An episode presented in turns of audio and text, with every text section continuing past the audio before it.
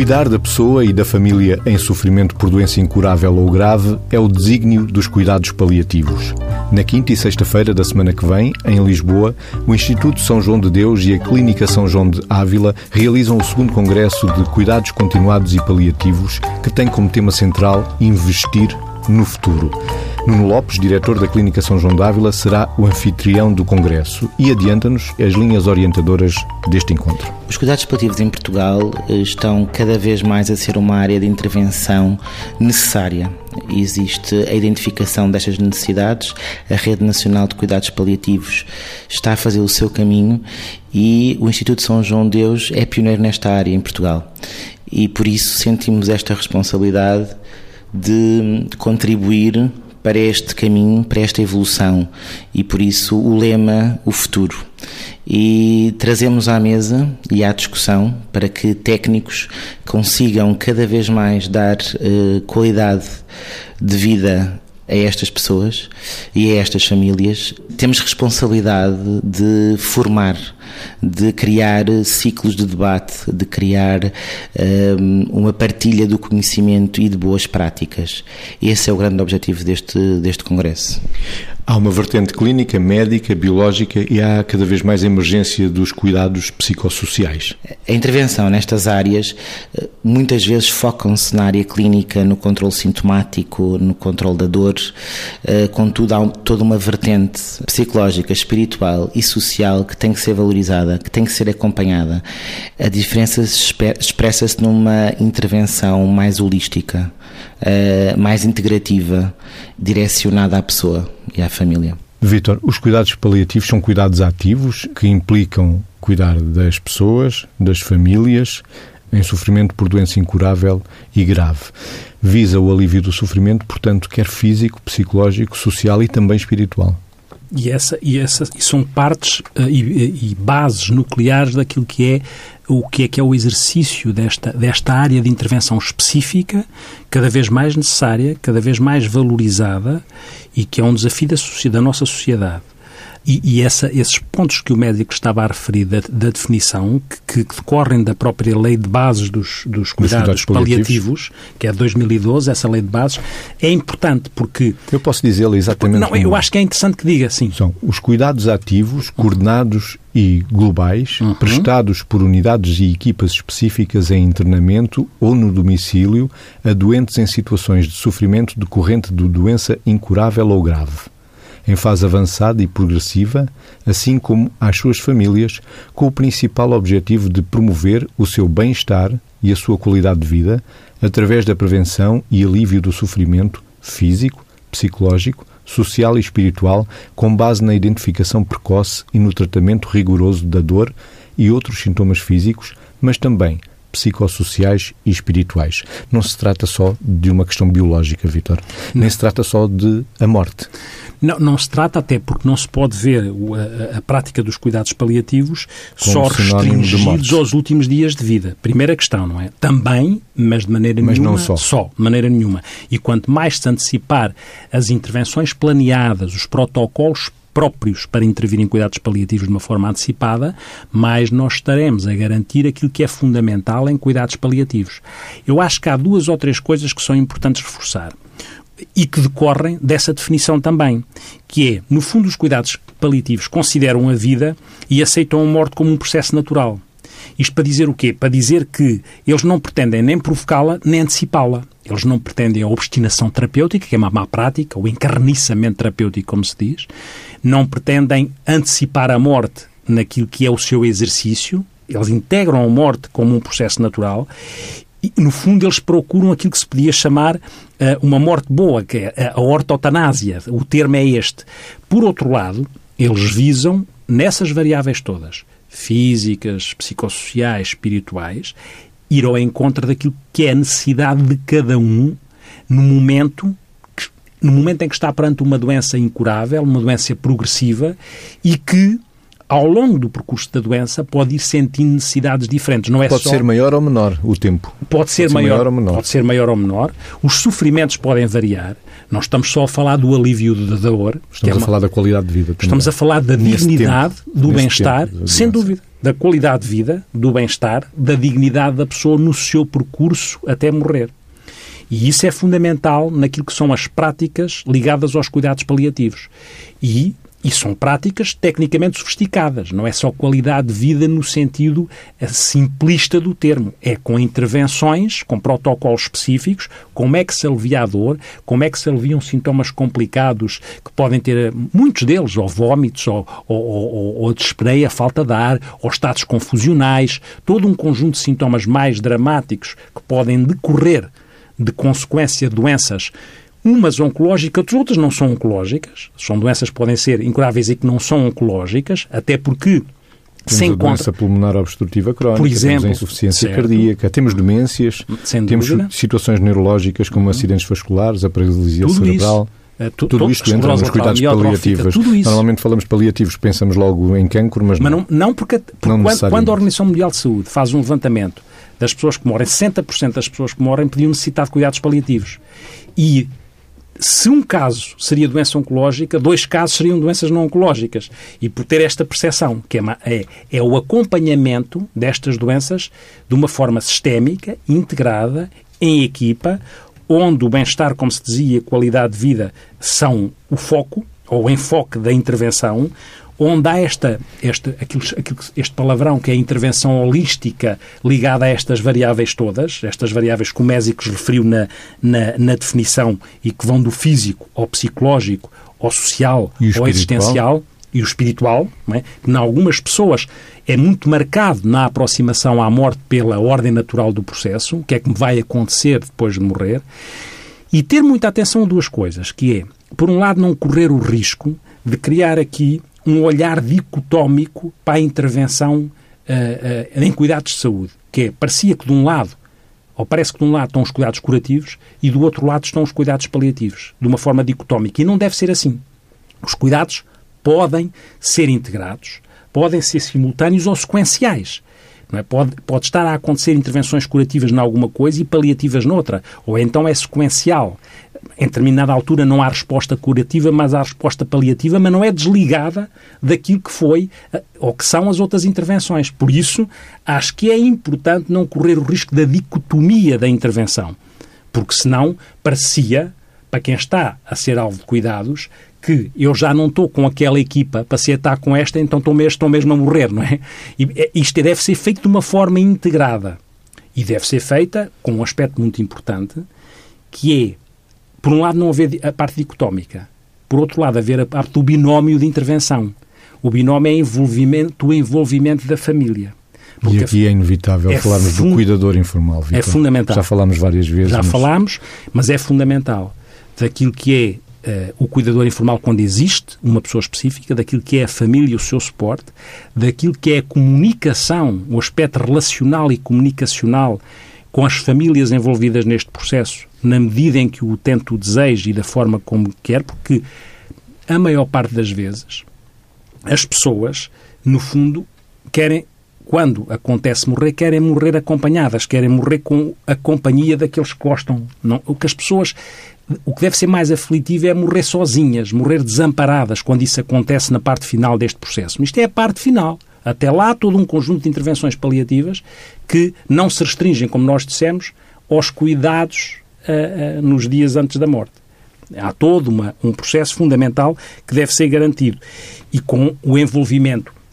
Eh, há aspectos muito específicos da intervenção da, da, dos cuidados paliativos que têm a ver com, com algo que não é só, que não tem a ver com medicamentos, tem a ver com a forma como se comunica, tem a ver com a forma como aquilo que se chamam as conferências familiares neste, neste tipo de intervenções, tem a ver com o, como é que se gera comunicação da natureza da doença e, de, e da fase da doença, como é que se cai ou não no risco da conspiração do silêncio e às tantas a, a honestidade eh, pode não estar a ser colocada na comunicação, quer aos familiares, quer, quer às pessoas que estão com uma doença? Que informação é que as pessoas querem? Como dar essa informação? Como dar as más notícias? Como é que se dá? Por isso, é preciso formação também especializada para as pessoas que estão em cuidados paliativos. Muita formação especializada que trabalhe todos estes aspectos. Não só os aspectos técnicos, mais duros, mas os aspectos relacionais, comunicacionais, porque, no fundo, os técnicos estão perante um dilema, não são só os outros dilemas éticos, o que fazer, se faz uma sedação em determinada altura eh, mais, mais intensa, se param ou não se param soros, mas o que fazer quando nós estamos ao espelho da nossa própria morte perante a morte dos outros.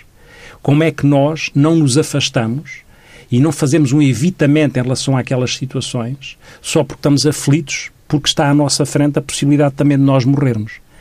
Nesse sentido, o trabalho em equipa é fundamental e aquilo que é as próprias equipas trabalharem o que sentem, terem espaços de reflexão, terem espaço de reflexão e discussão de casos para evitar para eles o, próprios sem se dúvida, discutirem para fazerem a catarse do que sentem, uhum.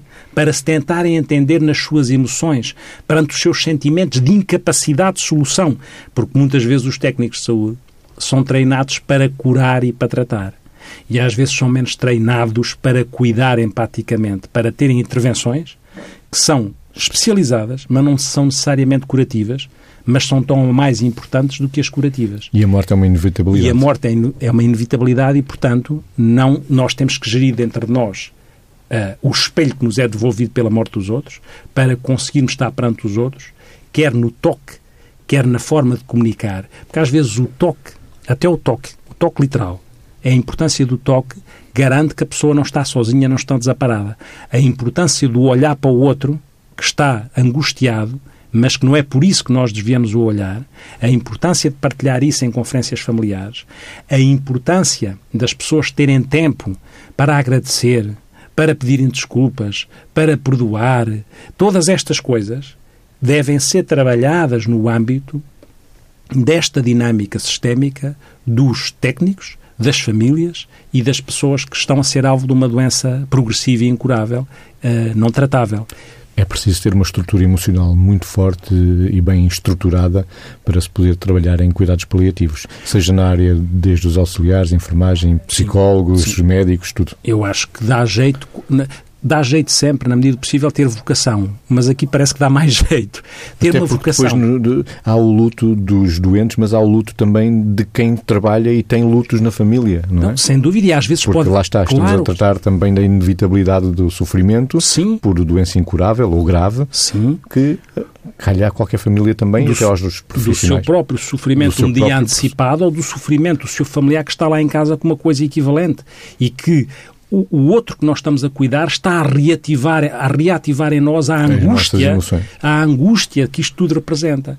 E por isso é o, o trabalho, não só de em equipa se estudar os casos, é estudar também e analisar os casos que nós somos perante os casos que precisamos de acompanhar. Que casos é que nós somos perante a angústia, casos entre aspas, perante a angústia que nos podem provocar aquelas situações. Era bom que no dia a dia dos profissionais houvesse mesmo esse espaço de reflexão. Em, em todas Incluído as no horário de trabalho. Sem dúvida, em todas as áreas era fundamental. Não é como aqui, habitualmente aqui. acontece, escolhemos sempre esses, esses grupos de trabalho fora dos não, horários de trabalho. Nesta área não poderá, porque isto faz parte do processo de, de trabalhar em cuidados paliativos. Não pode deixar de fazer parte do processo de trabalhar em cuidados paliativos esta capacidade de autorreflexão, de introspeção, de autoanálise, de elaboração das angústias, para que nós consigamos estar uh, uh, completos, disponíveis para com, o outro. É isso mesmo, completos para o outro.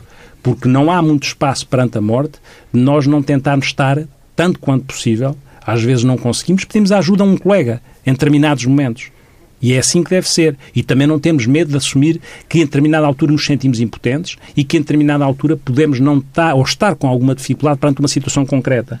E depois perceber também uh, que há, na componente mais, mais técnica do processo, há cuidados paliativos de graus de diferenciação diferente. Ou seja, é importante nós identificarmos as pessoas têm necessidades de cuidados paliativos, mas perceber que há uma diferenciação naquilo que são os cuidados paliativos, desde os mais, dos menos diferenciados aos mais diferenciados. Ou seja, os menos diferenciados são aqueles que todos nós, ou a maior parte de nós, devemos ter alguma formação, porque em todas as enfermarias dos hospitais quando não existem unidades de cuidados paliativos ou equipas especializadas, existem as pessoas com necessidades, ou podem existir as pessoas com, com necessidades de cuidados paliativos. Porquê? Porque Portugal ainda não tem uma rede, embora tenha uma rede nacional de cuidados paliativos, ainda não tem uma rede que dê cobertura às necessidades. E, nesse sentido, há aquilo que se chamam a abordagem paliativa, as ações paliativas que dependem de uma formação mais básica, mais pré-graduada, se quiser, para que as pessoas, quando se cruzam com pacientes em situação de necessidades de cuidados paliativos, elas possam executar aquilo que são as abordagens paliativas, as ações paliativas. E depois, conforme o nível de diferenciação, assim aparecem as equipas específicas dos cuidados paliativos, as unidades de cuidados paliativos especializadas, em que a própria formação das pessoas vai se especializando, vai se acentuando entre aquilo que é uma formação mais pré-graduada até chegar a uma forma chamada mais básica, mas depois uma formação que pode ser de níveis diferentes, não é? Nível B, C, que já é uma formação com mais órgãos, com mais carga horária, com mais módulos que abranjam cada vez mais aquilo que é a globalidade da necessária especialização em função do nível da, da, de diferenciação que as pessoas vão precisando dentro do seu processo de, de aproximação eventual uma situação de morte, quando é o caso, e, portanto, a necessitarem cada vez mais de, desta especialização uh, muito específica nas várias, nas várias áreas. E por isso há uma relação entre aquilo que é a tipologia de cuidados, aquilo que é o nível de diferenciação, aquilo que é a complexidade das necessidades, porque depois há, há escalas para depois as situações, né? as Sim. situações quer sociais, as situações de dependência do doente, portanto, são uhum. pessoas dependentes, há ainda os dependentes da situação clínica, uhum. quando uhum. requerem mesmo o uhum. Estado numa instituição, e os dependentes da situação emocional. Uhum. Como é que tratamos as questões emocionais?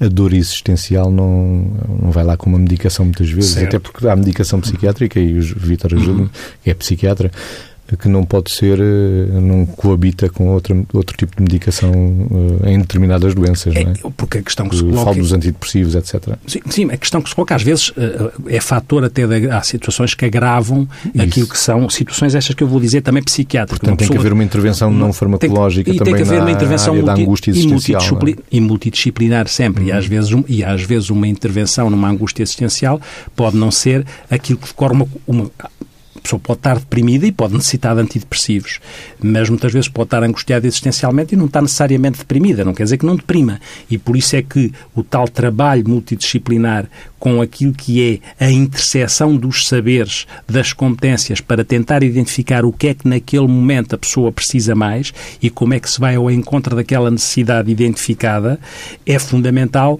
que assim seja, porque na prática, eh, o que nós vamos, vamos, vamos sabendo é que a complexidade daquilo que é uh, uh, o, o, nível de complexidade que leva para um, um determinado tipo de, decorre de uma necessidade e leva para um determinado tipo de intervenção, pode, a dor existencial pode fazer adoecer ainda mais o corpo. O, o, e o círculo vicioso pode acontecer uhum. também, não é? O círculo vicioso pode acontecer, que é eu também baixo mais as minhas defesas quando psicologicamente eu tenho mais dificuldade de gerir, por exemplo, a minha dor física.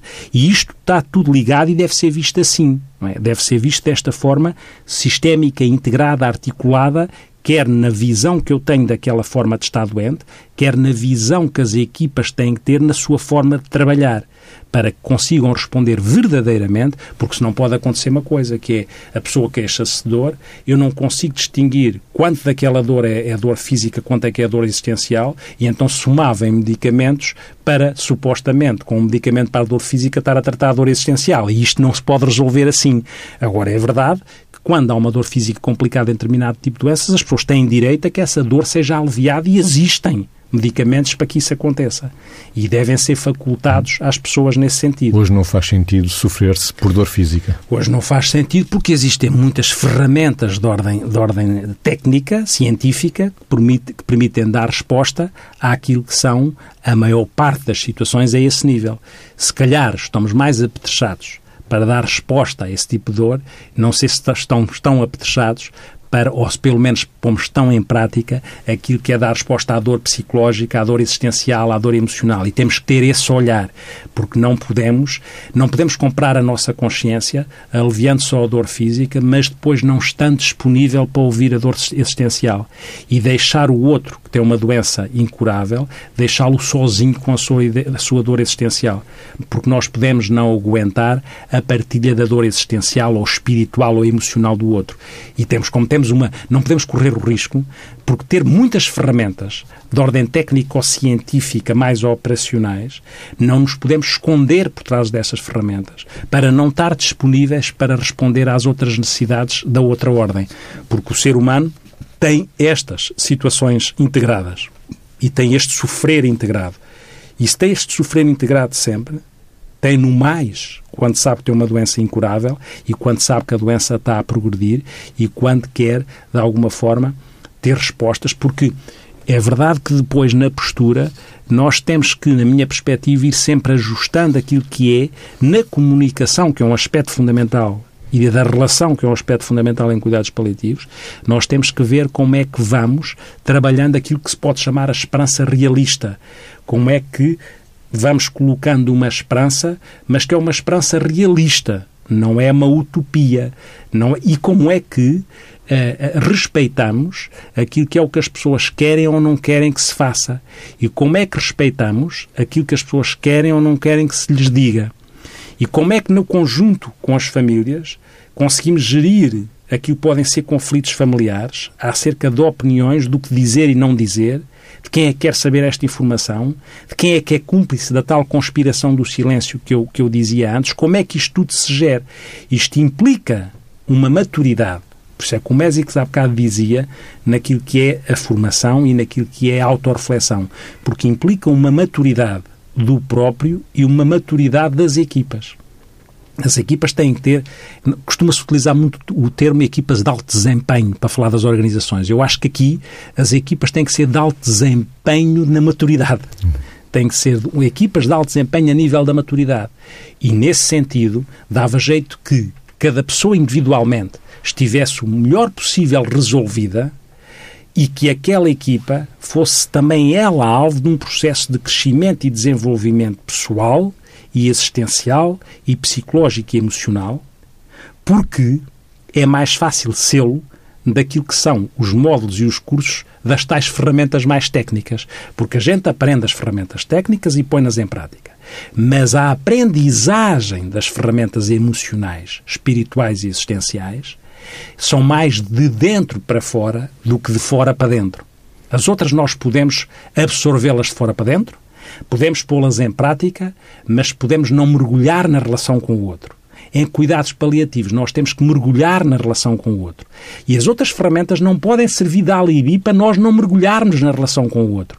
Porque podemos ser muito bons técnicos, mas em cuidados paliativos não basta ser bons técnicos. Nós temos que ser bons seres humanos no sentido, no sentido não simplista do termo, mas no sentido da maturidade, do desenvolvimento, da, do autoconhecimento. Até, e isto é fundamental. Até porque nunca sabemos o que, é que vai acontecer nesse mergulho que vamos fazer com o outro. E nunca é, sabemos, não vem nos manuais. Não, não sabemos. É um encontro de duas pessoas que não sabemos qualquer coisa. É, e por isso é que às vezes podemos ter medo de nos envolvermos e fazemos o tal evitamento, porque não sabemos, quando mergulhamos para aquela vivência, se estamos preparados ou não para nadar naquela vivência. Nós sabemos, quando aprendemos a escolher um medicamento tal, a entubar daquela maneira, a evitar uma obstrução intestinal daquela maneira, a evitar os vômitos de outra maneira, nós sabemos quais são os recursos que utilizamos.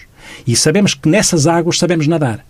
Nas outras águas, nós não sabemos, porque nunca passamos por aquilo, nós não sabemos se sabemos nadar.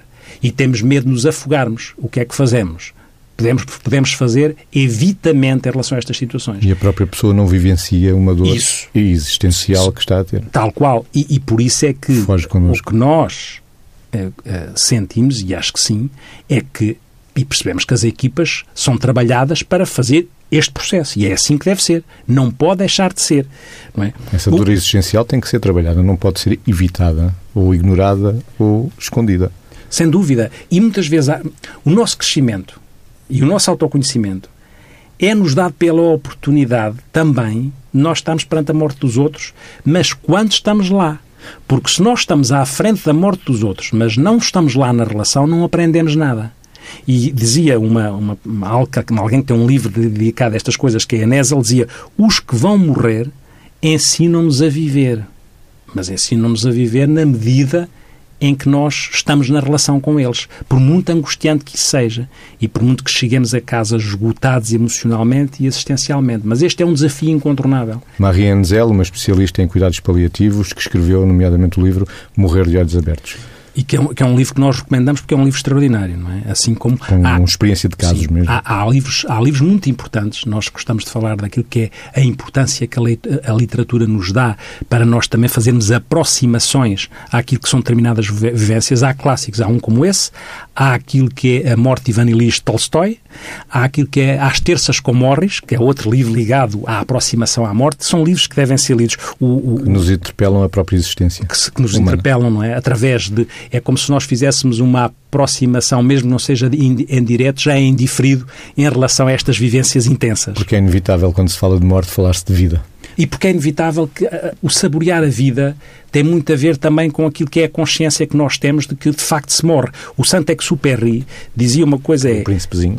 Dizia, sim, o autor do Príncipezinho e de outros livros, mas desse que é clássico, não é? é clássico. Dizia, só quando tomarmos consciência do nosso papel, por mais pequeno que seja, é que podemos ser felizes, viver e morrer em paz, porque o que dá sentido à vida dá sentido à morte. E, e de facto é isto, não é? E muitas vezes nós uh, andamos a fugir daquilo que é o confronto com a nossa mortalidade, quando isso também dá sentido à nossa vida.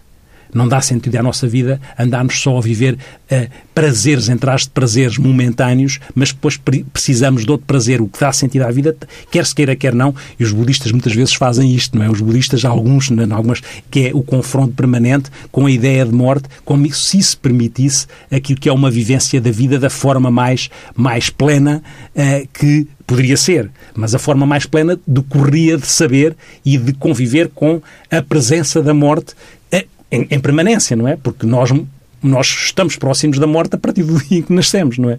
Uma tendência, e agora falando do futuro dos cuidados paliativos, uma tendência são os, as abordagens psicossociais. Vítor, não é só nas instituições que se cuida de forma paliativa, cada vez mais se vai ao domicílio cada vez mais. E estas abordagens, cada vez mais, se vão, vão existindo correntes, existem as equipas de apoio domiciliar em cuidados paliativos que fazem todo o sentido. E os avanços tecnológicos também o permitem. Permitem isso, permitem as tais intervenções técnicas no domicílio e permitem que a pessoa, estando no domicílio, não perde uma parte dela na sua existência, porque a nossa casa faz parte da nossa identidade.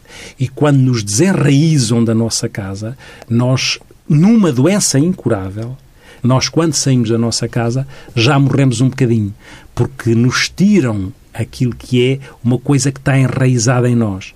E, de facto, é, é algo que é, que, é, não, não, que é incontornável, que é realmente a possibilidade de estar acompanhado de quem, de quem se ama ou por quem se sente amado, que são das tais coisas que nós devemos não perder a oportunidade de dizer às pessoas que vivem connosco, não só no dia em que elas podem estar próximo de morrer, mas é quanto gostamos dela, quanto somos gostados, a tal ideia do, do, do transmitir que se gosta, a tal ideia do perdoar o cá para perdoar, a tal ideia de agradecer, tudo isto, nós às vezes só nos lembramos da importância disto quando de repente estamos perante a finitude.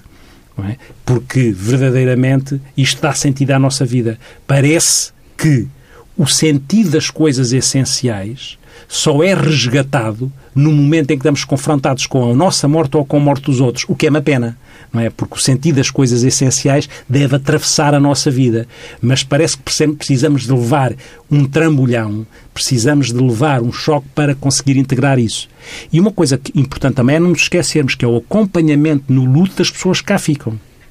Não é? Como é que trabalhamos o luto antecipado de quem pode morrer, como é que preparamos a pessoa que pode morrer e como é que preparamos o luto da pessoa que cá fica, para não enquistar lutos patológicos. E este acompanhamento da forma mais, uh, com mais sentido e mais sentida possível durante o processo da doença incurável, também faz com que a probabilidade do luto patológico seja mais diminuída. Porque nós sabemos aquelas coisas clássicas, não é? Perante a morte, há ali, um, quando nos queimamos, há ali um choque, um entorpecimento, um atordoamento, e há ali aquela coisa que o John Bowlby, outro, outro autor outro nosso, autor. falava do choque, e do entorpecimento, a pessoa estar anestesiada, estar em piloto automático a fazer as coisas, e às vezes estar a ver, quando nos morreu alguém, a pessoa a aparecer em determinadas imagens, ou não nos desfazermos de coisas porque achamos que a pessoa vai voltar. Deixamos os sapatos lá porque eles ainda podem ser calçados. Esta ideia de que a pessoa pode voltar, esta saudade traduzida no não desfazer das coisas, existe com muita frequência. E depois pode vir o desespero e a reorganização, porque a vida depois permite isso. Mas permite isso dentro dos tempos que a vida nos dá e que nós vamos caminhando dentro destes tempos que a vida tem. Não é por decreto não é estas fases e estas formas de viver e aquelas fases também da Kubler-Ross, da negação perante uma doença grave, da revolta, da, da, negociação, pronto, ou, quando eu não aceito, ou quando eu me revolto, ou quando eu negociei, pronto, está bem, mas então ainda posso durar mais uns tempos e posso deprimir e depois aceitar. Estas fases que são importantes não quer dizer que decorram assim uhum. e que decorram assim para todas as pessoas e que estejam todas no mesmo alinhamento, mas ter esta percepção de como é que as coisas evoluem e que esta evolução faz parte da normalidade do processo e que quem está ao lado ainda não viveu, não estar a ajuizar ou que já devia ter passado o processo de luto. A, a, a Melanie Klein dizia uma coisa interessante que eu não teria cruzei-me num livro qualquer. Psicanalista. Psicanalista. Na, na, década de 40 do século passado dizia que, e é muito curioso o que ela, o que ela dizia, porque agora a, DSM-10, a nossa classificação, a classificação americana, não é a internacional, mas a americana das doenças psiquiátricas, o Manual de Diagnóstico e Estatística, foi considerar, antes não se considerava o luto como um processo de doença. Agora diz-se que um luto pode ser enquadrado num registro depressivo, desde que tenha determinadas características. Antes, como era luto, nunca seria doença. Ou seja, desvalorizava-se o luto no sentido da probabilidade de doença.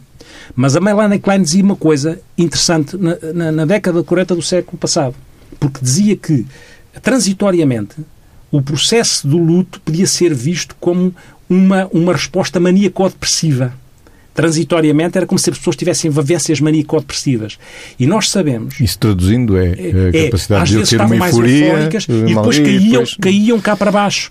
E nós sabemos que as pessoas que vivem estes processos, para além de muitas vezes, para além daquilo de estarem, determinadamente estarem anestesiadas e nós sentimos, e haver sempre alguém a julgar, ah, mas está a fazer as coisas, não está a chorar, não porque está anestesiada, está entorpecida, está em piloto automático. As pessoas muitas vezes ficam em piloto automático na reação à morte dos seus. Está zombie. Sim, está zombie está em piloto automático. E, e, e, muitas vezes tem vivências por ondas, como se chama, que é, parece tão bem, depois vem uma onda, uma onda que invade o corpo todo, com as emoções que de repente vêm como onda e que quer, quase que a pessoa transpira, sente-se mal, sente-se nauseada, sente-se angustiada. Estas ondas que depois vão e depois vêm podem acompanhar este registro de piloto automático em que as pessoas vão vivendo no seu processo de, de, de luto.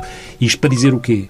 Para dizer que existem uns que morrem e existem os que morrem dentro de nós, no sentido físico, embora possam ficar dentro de nós no sentido da saudade, mas quando morrem dentro de nós no sentido físico, existe este luto também para fazer, porque existe também a morte em nós da presença do outro. Existe a morte física do outro e a morte em nós da presença física do outro. Embora Fernando Pessoa diga, e faz-me faz sentido, que a morte é só não estar presente, porque as pessoas ficam dentro de nós e vão existindo enquanto elas estão dentro de nós, muitas vezes a eternidade das pessoas tem a ver com elas ficarem dentro de nós. Mas o que é certo é que há um momento em que a presença física não está lá. E não estando lá a presença física, estas pessoas têm que ser acompanhadas no seu processo de luto, porque também têm consequências que as podem tornar não só a nível de um sofrimento que não gerem, mas a nível de uma disfuncionalidade que pode ter consequências também para a sua vida e para a sua qualidade de vida. Vitor, estamos a chegar ao fim deste programa do duplo sentido dedicado aos cuidados paliativos. O sonoplasta Pedro Simões Ribeiro já anunciou o fim do programa com a música habitual, mas o Vitor traz no seu bolso o soneto do amor e da morte de Graça Moura, Vasco Graça Moura. Sim, soneto esse que diz, que é o nosso eco existencial deste programa, que diz: Quando eu morrer, murmura esta canção que eu escrevo para ti. Quando eu morrer, fica junto de mim, não queiras ver as aves pardas do anoitecer a revoar na minha solidão. Quando eu morrer, segura a minha mão, põe os olhos nos meus se puder ser. Se ainda neles a luz esmorecer, e diz do nosso amor como se não tivesse de acabar, sempre a doer sempre a doer de tanta perfeição que ao deixar de bater o coração, fique por nós o teu ainda a bater. Quando eu morrer, segura a minha mão.